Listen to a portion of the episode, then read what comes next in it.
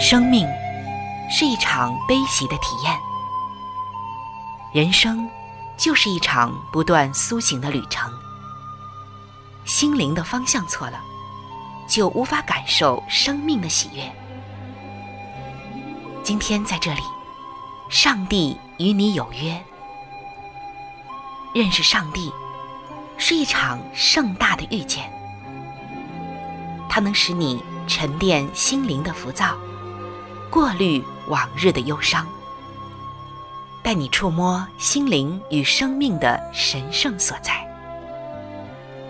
上帝说：“你的心需要休息。”各位亲爱的听众朋友，这里是希望福音电台为您带来的福音节目《触动的心灵》，我是主持人春雨。让我们在这里远离心灵的疲惫，回归上帝的抚慰，触动心灵的每一丝感动，都让它留住。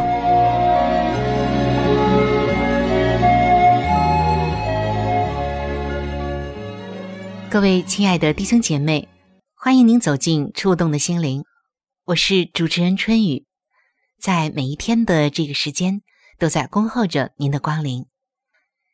亲爱的弟兄姐妹，在今天节目的一开始，首先要为您带来的是让动物告诉你的时间。而今天的这个小动物，可能很多的人喜欢，也有很多的人不喜欢。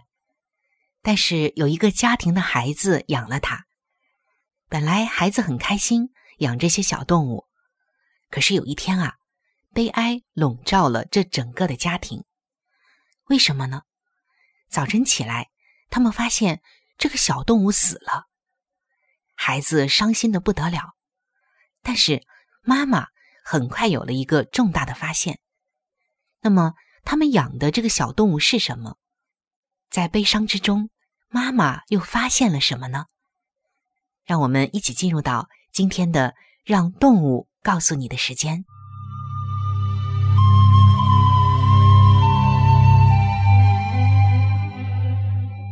各位亲爱的弟兄姐妹，欢迎来到“让动物告诉你的时间”。说到仓鼠这个小动物，很多人可能觉得不太喜欢。但是有些孩子们却比较喜欢。有一家人经历了这样一件事情：这天早晨，他们一家人陷入了愁云惨雾当中。妈妈送孩子们到当地的教会学校之后，这件伤心事儿啊，还是萦绕在他的心头，挥之不去。到底发生了什么事情呢？这位妈妈跟我们说。当时他们住在田纳西州的南部，在那天清晨，他记得非常的寒冷，气温啊已经降到零度以下。一定是这寒冷的气候，在半夜的时分冻死了他女儿养的宠物，就是仓鼠。虽然这情景看上去颇为奇怪，但是他们一家人还是赶在去学校之前，趁着黎明时的光。带上了铁锹，铲开冻得硬邦邦的土层，挖出了一个浅浅的坟墓，眼泪汪汪的将这个冰冷、毫无生气的仓鼠埋葬了。他的女儿伤心的不得了，因为这只仓鼠陪着女儿度过了很多的时光，而这位母亲也在不断的问自己：这只仓鼠之所以会死掉。是不是因为我的过失呢？他不断的问自己。他的女儿丽莎虽然只有九岁，但是却非常的有责任心，一直都是细心的照顾着自己的宠物，就是这只小仓鼠。但是由于某种原因，女儿对这只宠物变得越来越疏于照顾，家里那种令人不快的气氛越来越浓，于是。这只可怜的仓鼠就被赶到了车库里。这位妈妈说：“是我亲手将仓鼠的笼子、漂亮的跑轮、各色的管子以及发臭的垫子都搬到了车库里，直到女儿丽莎能够承担清洁仓鼠笼舍的责任，才能搬回去。我就是这样规定的。这就是为什么这只可怜的仓鼠会在寒冷的冬夜困在车库，葬送了性命，真的是太悲惨了。到了中午，这位妈妈正工作的时候，脑海中忽然灵光一闪，浮现出了一个念头：哎，那只小仓鼠是不是在冬眠呢？想知道答案，只有一个办法。他急忙飞车回家。拿起了铁锹，跑到那新鲜的土堆旁，小心翼翼的将那冰冷无力的仓鼠给挖了出来。只见小仓鼠的毛乱糟糟的。这个妈妈轻轻的拂去它身上的泥土，让它躺在鞋盒子里，并放在了温暖的炉子后面。与此同时，她还为这只小仓鼠准备了一份三明治。很快的，他发现那小小的身体开始抖动。不久啊，这幸运的小家伙就翻身起来，明亮的眼睛睁得大大的，鼻子也一抽一抽的，在每一个角落或缝隙探寻着。不用说呀，当女儿从学校回家的时候，那开心的尖叫声简直要掀翻天花板了。孩子们高兴坏了，原来小仓鼠没有死啊，是冬眠了。失而复得的喜悦让孩子们欢呼雀跃了好半天。从此以后，仓鼠的笼子总是被他们打扫得干干净净。虽然在孩子们的心中，妈妈就是拯救小仓鼠的英雄，但是这位妈妈心里明白。作为一名专业的生物学家，我应该早就想到仓鼠冬眠的可能性，不必急着把它埋在冰冷的地里了。亲爱的弟兄姐妹，这个故事听上去好像也没什么，就是一个小仓鼠，原本判定死了，结果啊是冬眠了。可是，在错判动物死亡，其实动物只是冬眠的这个世上，这位母亲。有许多属灵的思考，在生活中，我们时常都是急于下结论，时常忍受了情感的伤痛后，才寻找另外的一条路。我们甚至经常会将那些看上去麻木而无用的人给埋葬了。我们可能用我们的话语将它埋葬了，也可能用我们冷漠的情感将它埋葬了，也可能。是用一种疏远的关系将它埋葬了。求主指教我们，也帮助我们，常常能够以温暖和亲切的关怀来对待别人。有些人，他们看上去冷冰冰的，没有了生气，没有了活力。但是你也许不知道，在这个背后，是因为他们经历了太多的伤害。这个时候，上帝希望我们。能够用主耶稣的爱将他们暖过来，他们其实并不是我们所看上去的冰冷，没有生命活力，他们只是冬眠了。在约翰福音的七章二十四节，这里说：“不可按外貌断定是非，总要按公平断定是非。”是的，我们不可以凭别人的外貌来断定别人，这样。往往会有一个错误的判断。相反，那些冷漠冰冷的人背后，往往有着一颗火热的心。而当我们以主耶稣的爱来与他们交往，来暖化他们的心，他们的生命活力就会再次的回来，就好像冬眠了一场醒过来一样。那是上帝的爱使他们苏醒了，而上帝的名也就因此得了荣耀。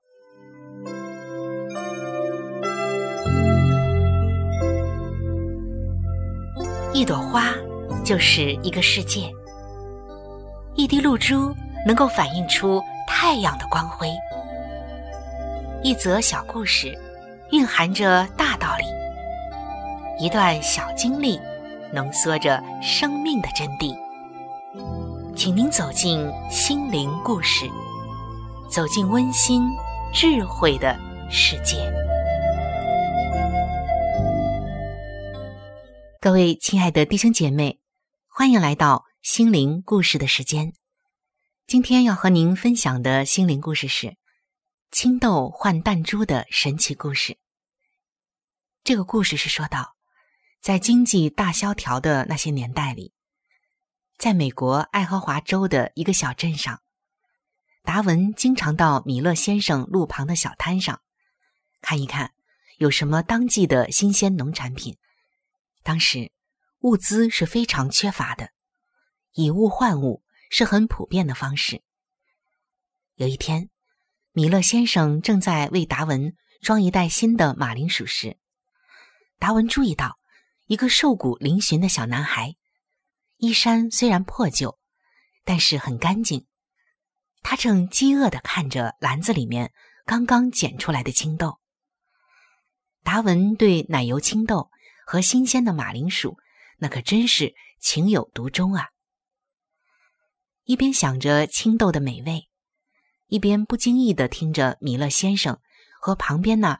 穿着破旧衣服的男孩对话：“Hello，伯利，你今天可好吗？”“Hello，米勒先生，我很好，谢谢。我正在欣赏这些青豆，看来真不错啊。我有什么可以帮忙的吗？”“没什么，我只看一下青豆。难道你不想带一些回家吗？”“不，先生。”我我没钱可以付给你啊！你总有些东西可以和我交换吧？我我所有的只是这颗弹珠。真的，我可以看看吗？嗯，你看，哇，可真漂亮啊！唯一的问题是它是蓝色的，我喜欢红色的。你家里有没有像这一样红色的吗？哦，不完全一样，但是很相似的。好，你把这些青豆带回家，下次再来的时候再带上你红色的弹珠给我看好吗？好啊，没问题的。达文就这样看着米勒先生和那个小男孩的对话。当时的达文也还是个孩子。就在达文看着他们的时候，站在旁边的米勒太太走过来招呼达文，笑着说：“在我们镇上啊，还有另外的两个男孩，就像他们一样，三家都是最贫穷的。吉米总是喜欢让他们带着青豆、苹果、番茄等等回家。等他们带来了红色的弹珠来，其实他们总是不会失信的。”米勒又会说：“现在不喜欢红色的了。”然后给这些孩子们带回去一袋新鲜的农产品。下次来，让他们再带绿色的或者是橘色的弹珠来。听着米勒太太这么说，达文的心里非常的感动。后来，达文带着微笑离去了，对米勒先生的善行印象深刻。原来，米勒先生并不是真要他们的弹珠，只是以此来解除掉这些贫穷家庭还有贫穷孩子的尴尬。可以说，米勒先生就以这样的方式，将自己的农产品资助了这些贫困的家庭。当孩子们拿着红色弹珠来的时候，他就说不喜欢红的了，又要其他的颜色，就这样循环往复。米勒先生的善良竟是这样的有智慧。再后来，达文虽然搬到别的州去了，但是总不会忘记米勒先生和那几个小男孩以物换物的感人故事。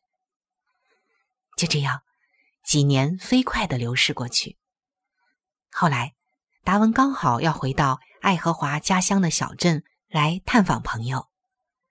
在那听说米勒先生已经去世了，乡亲们要在那天傍晚向米勒先生做最后的遗体瞻仰。达文的朋友要去，达文也跟着去了。到达停尸间后，大家排队做遗体巡礼，并安慰死者的家属。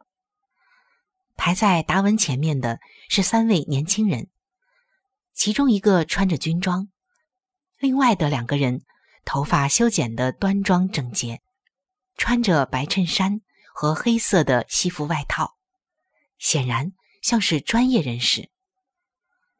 他们各自都与棺木旁的弥勒太太拥抱，亲吻她的面颊，简短的交谈了几句，才走进了棺木。弥勒太太的眼光随着他们，看见他们一个个用他们温暖的手握着棺木内冰冷的手，然后揉着眼睛，伤感的离开了停尸间。轮到达文和弥勒太太握手的时候，达文告诉他自己是谁，并提到弥勒太太当年告诉他红色弹珠的故事。这个时候。弥勒太太的眼睛湿润了，抓着达文的手，带他到了棺木前面。你知道吗？刚刚离去的那三个年轻人，就是我曾经告诉你的，当年那三个贫困的小男孩。他们刚刚告诉我，他们多么感激米勒先生和他们的交易。现在，吉米。再也不能改变他喜欢的弹珠颜色了，而这些孩子终于回来报偿他。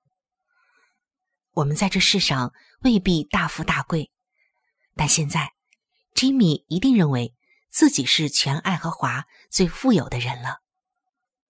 听着米勒太太的诉说，达文的心又再一次的被感动了。最后，他看到米勒太太。以轻柔、充满爱意的动作，将她死去丈夫的僵硬的手指掰开。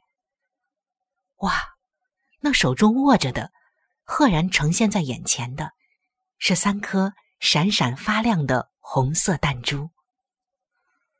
亲爱的弟兄姐妹，弥勒先生生前是一位虔诚的基督徒，即使是在经济大萧条的时候，他依然没有忘记。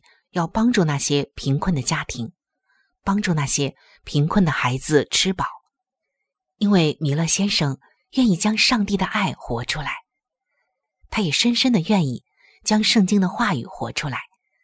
施比受更为有福，滋润人的必得滋润。其实米勒先生并不图回报，但他知道约翰福音的十三章三十五节说的这个经文。是多么的宝贵！这也是耶稣所说的一句话：“你们若有彼此相爱的心，众人因此就认出你们是我的门徒了。”，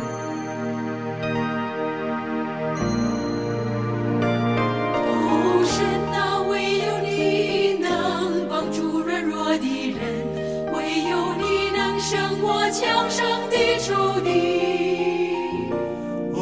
神啊，我们的心要单单仰望你，奉你名，我们必得胜利。哦，神啊，唯有你能帮助软弱的人，唯有你能胜过强盛的仇敌。哦，神啊，我们的心要单单仰望你，奉你 Listen.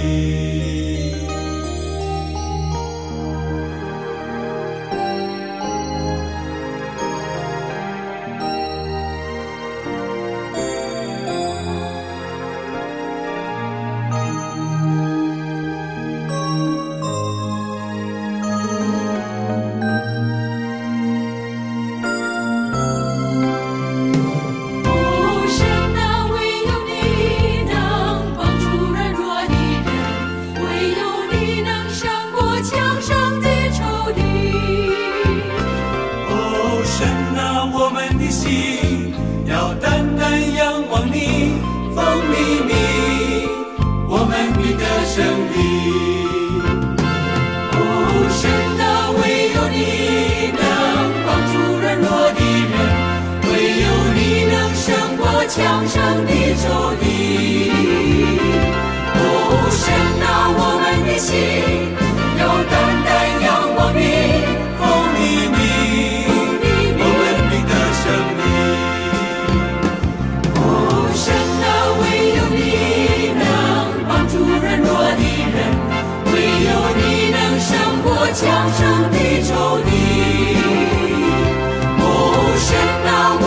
心要单单仰望你，奉你名，我们必得胜利。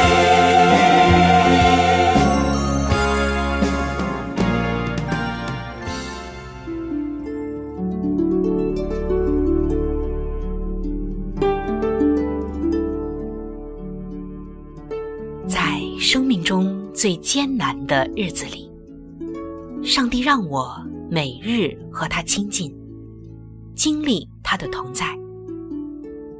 借着每日灵修，他使我走出了生命的低谷，一次又一次的使我重新找回了新的生命和喜乐的泉源。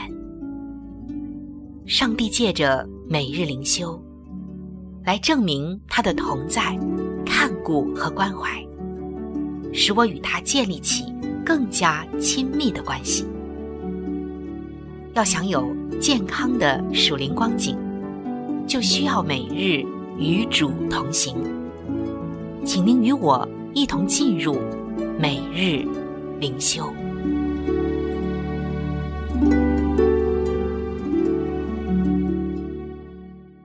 各位亲爱的弟兄姐妹，欢迎来到每日灵修的时间。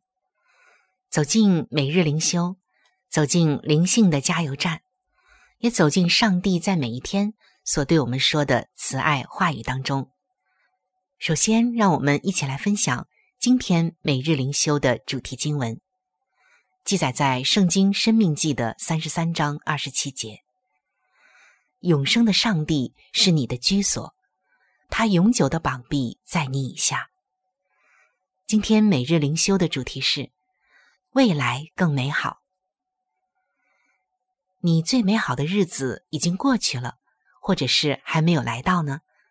亲爱的弟兄姐妹，对于这个问题的答案，我们会随着年龄而有所改变。年幼的时候，我们希望自己能尽快的长大，可是。年纪老大不小的时候呢，我们却又怀念过去的日子，渴望能够再年轻一次。其实，当我们与上帝同行，无论什么年龄，未来都是最美好的。摩西活了一百二十岁，亲眼目睹了上帝奇妙的作为，而其中许多神机奇事发生的时候，并不是在摩西年轻的时候。摩西在八十岁的时候与法老当面对阵，看见上帝显出了全能，让上帝的子民脱离奴役的辖制，出离了埃及。后来，摩西也看见红海分开，以及玛纳从天而降，他甚至与上帝面对面的说话。纵观摩西的一生，他总是展望未来，殷切的期盼。上帝将要成就的事，即使在摩西一百二十岁的人生尽头，他仍清楚的知道，新的生命历程即将展开，他将永远与上帝同住，继续享受上帝永无止境的大爱。亲爱的弟兄姐妹，不管年轻或年老，永生的上帝都是我们的居所，他永久的膀臂。都会扶持我们。每一天，他将信实的帮助我们得着他的喜乐。我们的上帝，我们要为你过去一切的作为赞美你。我们还要心存感恩，期盼你在未来成就美事。同时，我们也要为今天你赐下的福分向你献上感谢。亲爱的弟兄姐妹。与上帝同行，未来更美好。